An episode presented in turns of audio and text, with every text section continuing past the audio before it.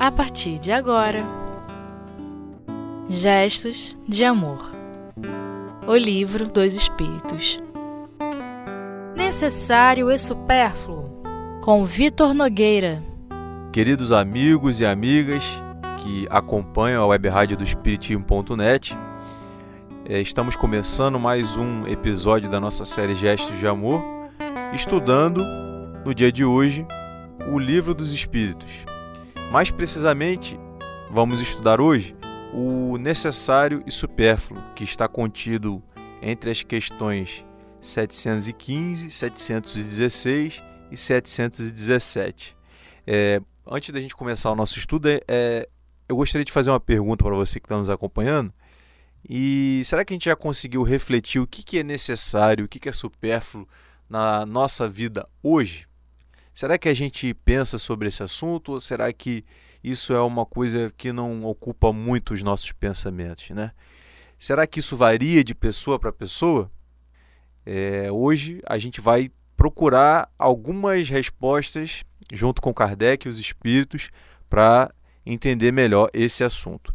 Na questão 715, Kardec pergunta: Como o homem pode conhecer o limite do necessário? É basicamente a pergunta que a gente acabou de fazer para você ouvinte que nos acompanha, né? Qual é o limite entre aquilo que eu realmente preciso e aquilo que é talvez supérfluo? E vejamos a resposta dos espíritos. O homem de bom senso o conhece por intuição, ou seja, conhece o limite do necessário por intuição. Muitos o conhecem à custa de suas próprias experiências. Então, nessa resposta aqui, a gente já poderia fazer alguns comentários, porque ele fala aqui do homem de bom senso. É, e frequentemente, quando a gente analisa um mundo de provas e expiações, que é a realidade na qual a gente está inserido, e a maioria dos habitantes encarnados aqui na Terra e também até os desencarnados, muito ainda vinculados aos interesses estritamente materiais, você, ouvinte, há de convir que quando a gente está muito fixado em alguma ideia, a gente perde o bom senso. Quando a gente está muito fixado em adquirir bens, em utilizar e gozar as coisas do mundo material, não necessariamente com critérios e com moderação, nos falta precisamente isso que os espíritos estão colocando para a gente: o bom senso. Nós tomamos atitudes, nós compramos compulsivamente, nós utilizamos as nossas forças sexuais sem critério, de maneira é, indiscriminada, nós cometemos abusos no que toca ao campo da alimentação e aí a gente poderia ficar aqui citando inúmeros exemplos de utilização da matéria e das sensações e das paixões exacerbadas que na sua utilização fazem com que a gente perca o bom senso. Então, um dos fatores, um dos objetivos principais da doutrina espírita é a conscientização de cada um de nós dos nossos objetivos existenciais. Afinal de contas, o que, que eu estou fazendo aqui? Qual é o meu objetivo nessa existência? Para que que eu reencarnei? O que eu vim construir? Será que eu reencarnei para utilizar somente dos recursos materiais e mal utilizar, mal baratar ou desperdiçá-los? Ou será que eu vim aqui utilizá-los como ferramenta para trabalho, como ferramenta também para descanso, para lazer, para o consumo consciente e assim dessa maneira mais equilibrada, retomar aquilo que os espíritos nos colocam como bom senso. Vejamos que Camille Flammarion, no discurso do sepultamento do Sr. Allan Kardec, no, seu, no final do seu discurso, ele fala que Kardec foi o bom senso encarnado. Porque ele soube entender esses objetivos, soube entender a sua missão e conseguiu concluir a sua missão de maneira satisfatória aqui na Terra. Ele tinha uma grande missão.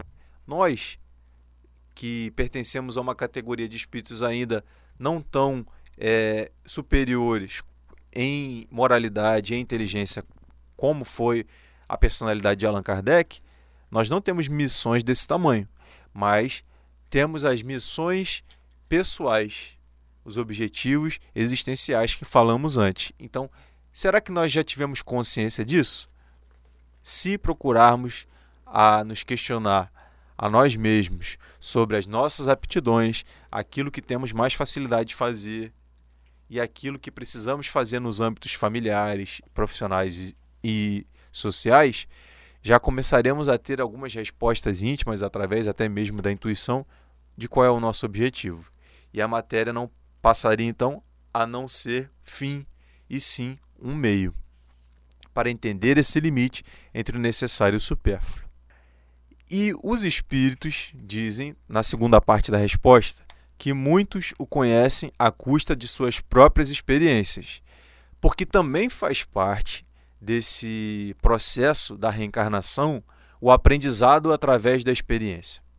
Quando nós somos crianças, né, na infância material, muitas vezes a mãe da gente alerta, os nossos pais orientam, mas nós, com alguma medida de livre-arbítrio que nós temos ainda naquela fase inicial de infância ou de adolescência, muitas vezes a gente desobedece. E aí é preciso que talvez a dor, através de uma experiência, faça com que a gente aprenda e que aí, quando a gente passa por essa situação, a gente lembra as orientações dos nossos pais, dizendo assim: Eu falei que se você fosse por aquele caminho, você poderia ter problemas você poderia trazer infelicidade para você. E assim como aquela criança, hoje nós estamos numa espécie de infância barra adolescência espiritual, na nossa condição de espíritos imortais que somos, e os nossos guias e benfeitores são aqueles tutores, aqueles pais que vêm nos orientando através da casa espírita, através das leituras, através da intuição, da mediunidade eles vão deixando, na medida do possível e da nossa captação, da nossa percepção, o seu recado. Outra pergunta que fica para a gente é: estamos atentos a essa intuição, a essas percepções? Ou achamos que vivemos por si só e não é necessário mais isso, não é necessário mais essa orientação? Porque faz parte também desse processo entender isso. Então, a gente pode evitar conhecer o limite do necessário através às custas da nossa experiência, se, para concluir esse raciocínio, desenvolvermos mais o nosso bom senso. Dando continuidade aqui ao nosso estudo, temos a questão 716, na qual Kardec indaga: O limite do necessário não foi traçado pela natureza em nossa própria organização? E a resposta dos espíritos: sim, mas o homem é insaciável. A natureza traçou o limite de suas necessidades no seu próprio organismo, mas os vícios modificaram a sua constituição e criaram para ele necessidades fictícias, necessidades que não são reais. Então, a lei de Deus é sábia e perfeita quando diz que cada um de nós, por exemplo, tem um corpo físico. E esse corpo físico possui limitações. Eu não posso, com é, a minha estrutura física que eu tenho, talvez me alimentar da mesma forma que uma pessoa que tenha um, uma, uma estrutura física maior do que a minha se alimenta. E aí, é, quando a gente fala de alimentação, é, nós envolvemos diversas situações que dizem respeito ao quê? A busca do prazer através das sensações da comida, a comer por compulsão, a descontar na comida é, estados psíquicos e emocionais. Quando eu estou muito ansioso, eu começo a comer muito. Quando eu estou muito nervoso, ou muito zangado, ou muito raivoso, eu como demais. E aí eu excedo os meus limites, como os espíritos estão nos informando aqui. E passo por um processo, muitas vezes, de um ciclo vicioso. Né? Eu tenho o gatilho, eu disparo a ação, eu cometo é, o meu vício e depois desse vício eu passo por um estado de depressão. Por que, que eu fiz isso? De novo eu fiz isso? Isso sempre acontece comigo. Onde é que está minha força de vontade nisso? Essa é uma das perguntas que a doutrina espírita nos faz.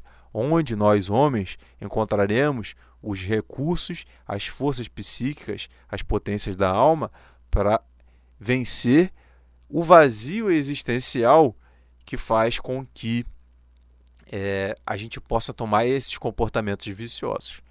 Nós temos uma história para contar sobre esse assunto, mas ela vai ficar para o próximo bloco. E você fica ligado aí que daqui a pouco a gente volta.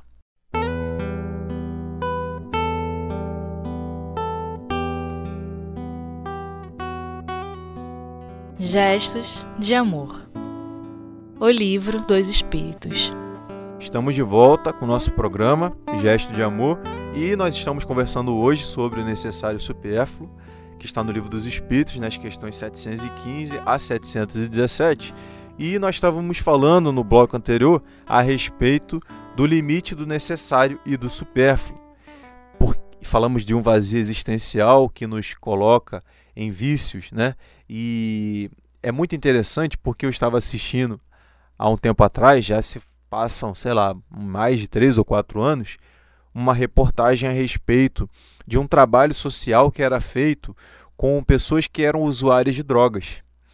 E era um, foi uma reportagem extensa e de, foram mostrados vários relatos de várias pessoas, tanto as pessoas que colaboravam para ajudar aqueles que queriam sair daquela situação, quanto os chamados usuários, né, os dependentes químicos, que estavam tentando é, se reerguer, construindo uma nova história para suas vidas fora das drogas.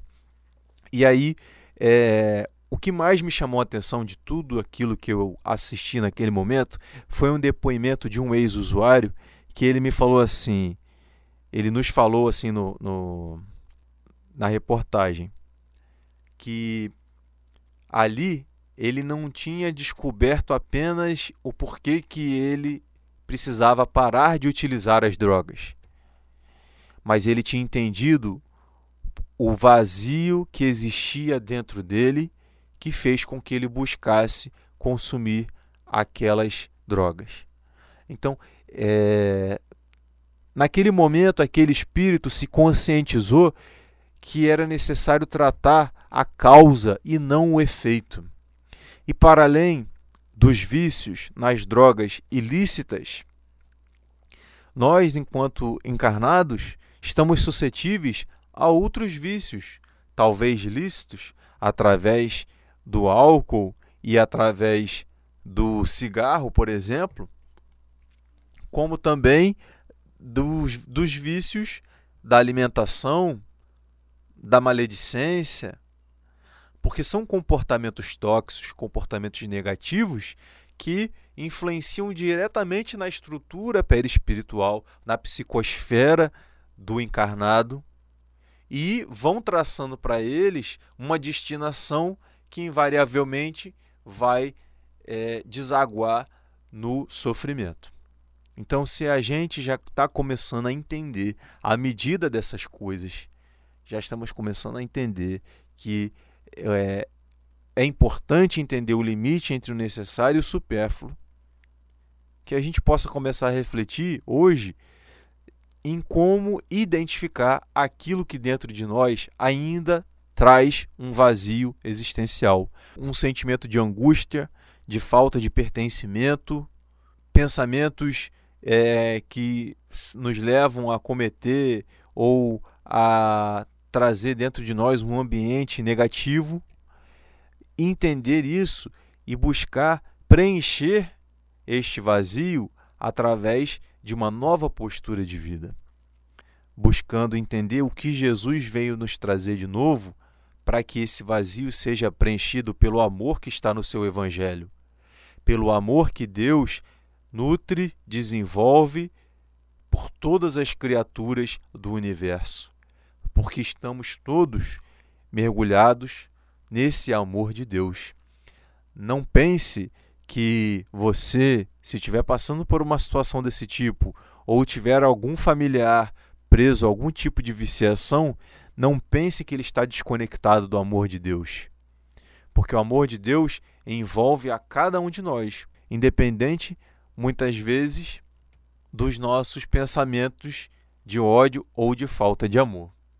A única coisa que precisamos fazer é nos sintonizar para entender como buscar e onde encontrar esse amor, porque Deus está dentro de nós. Olhando para nós, olhando para a nossa essência, vamos entender e encontrar também a centelha divina, como nos diz Leon Denis no livro O Problema do Ser e do Destino. Na questão 717, na última questão que temos no nosso estudo de hoje, Kardec pergunta aos espíritos: O que pensar daqueles que monopolizam os bens da terra para permitirem-se o supérfluo em prejuízo daqueles a quem falta o necessário? Né? Ou seja, que pensar daquelas pessoas que concentram todos os bens materiais e deixam muitas vezes o irmão que está ao seu lado carente das coisas mais básicas? E os espíritos respondem: desconhecem as leis de Deus, essas pessoas, né? Desconhecem as leis de Deus e terão que responder pelas privações que tenham ocasionado. Então, isso aí é num contexto de desigualdade social no qual estamos inseridos é uma realidade muito patente para cada um de nós. É, nós temos é, uma parcela bem pequena da população brasileira, a gente pode dar um exemplo né, do nosso país, uma parcela ínfima da nossa população concentrando um grande número de, de renda, uma grande quantidade de renda, e nós temos milhões de pessoas. São milhões, não são centenas, não são dezenas nem milhares. São milhões de pessoas que vivem em situação de pobreza extrema ou de miséria. E nós, que talvez não estejamos encaixados nem entre os multimilionários, nem entre aqueles que vivem na miséria. Será que nós não temos é, alguma coisa na nossa dispensa que poderia ser doada para aplacar a fome do nosso irmão que vive muitas vezes ao nosso lado? Será que podemos colaborar de forma mais efetiva nas frentes de trabalho social que realizamos dentro da casa espírita? Porque sem trabalho social, a casa espírita perde o seu sentido. Porque onde vamos desenvolver o amor ao próximo, a caridade de maneira mais efetiva, aplacando a dor física, porque a fome dói, aplacando a dor física desses irmãos, companheiros que passam por tantas dificuldades. Então, será que nós não temos nenhum recurso, mínimo que seja, que esteja talvez sobrando nas nossas é, dispensas, que possa ser doado para esses irmãos? se nós temos esse recurso, que possamos doá-lo, mas que Jesus, no Evangelho, nos convida a quando nosso irmão nos é, convida para fazer uma caminhada, que a gente possa caminhar um quilômetro com ele. Se alguém nos pedir a túnica, que a gente dê a túnica e a capa também. Ou seja, Jesus nos convida à generosidade né, nessa figura simbólica. Então, muitas vezes aquilo que eu acho que é estritamente essencial para mim, às vezes não é. É simplesmente uma questão de apego, de olhar para aquelas coisas com viés de apego e aí aquilo vai só me aferrando ainda mais às necessidades materiais, quando na verdade a gente poderia se dispor, doar, muitas vezes aquilo que é necessário para a gente para que a gente possa descobrir também o amor, que é o amor doação. É um desafio, não é fácil, mas não é impossível. É, então que a gente possa, é, vocês me lembraram aqui uma história que a nossa companheira Deusa Nogueira, que é do Centro Espírita Leão Denis, nos contou, para encerrar o nosso estudo de hoje, que ela tinha, era na época do Natal e ela gostava muito de bolinho de bacalhau e ela comprou uma caixa de bolinhos, estavam, né, aquele cheiro maravilhoso, né? Quem gosta. e ela ela estava levando é, para casa para que ela pudesse comer com o seu esposo. E aí, no meio do caminho, ela se deparou com um menino de rua e o menino de rua falou assim para ela: Tia, você tem alguma coisa para comer aí? E aí ela olhou, pensou e respondeu automaticamente: Ah, meu filho, eu não tenho nada não, só tenho esse bolinho de bacalhau. Aí ele: Ah, serve, pode ser, pode ser. E ela foi obrigada a abrir mão daquilo que era extremamente necessário, né? Porque como recusar um prato de comida, um, um alimento para quem está na nossa frente precisa muito mais do que a gente. Quantas outras oportunidades ela teria de comprar o mesmo bolinho e de levar para sua casa? Agora, quantas outras oportunidades ela teria para reencontrar aquela pessoa? Então, meus amigos, que a gente possa meditar sobre essas questões, que a caridade possa ser algo que toque o nosso coração, para que a gente não se transforme apenas em meros estudiosos, em meros intelectualistas. Que a, a doutrina espírita possa ser humanizada, para que a gente possa nos olhar mais como irmãos, para que a gente possa cumprir o real objetivo que Jesus trouxe para nós, que é amar a Deus e amar ao próximo como nós estamos buscar, buscando a nos amar. Um grande abraço a todos e bons estudos.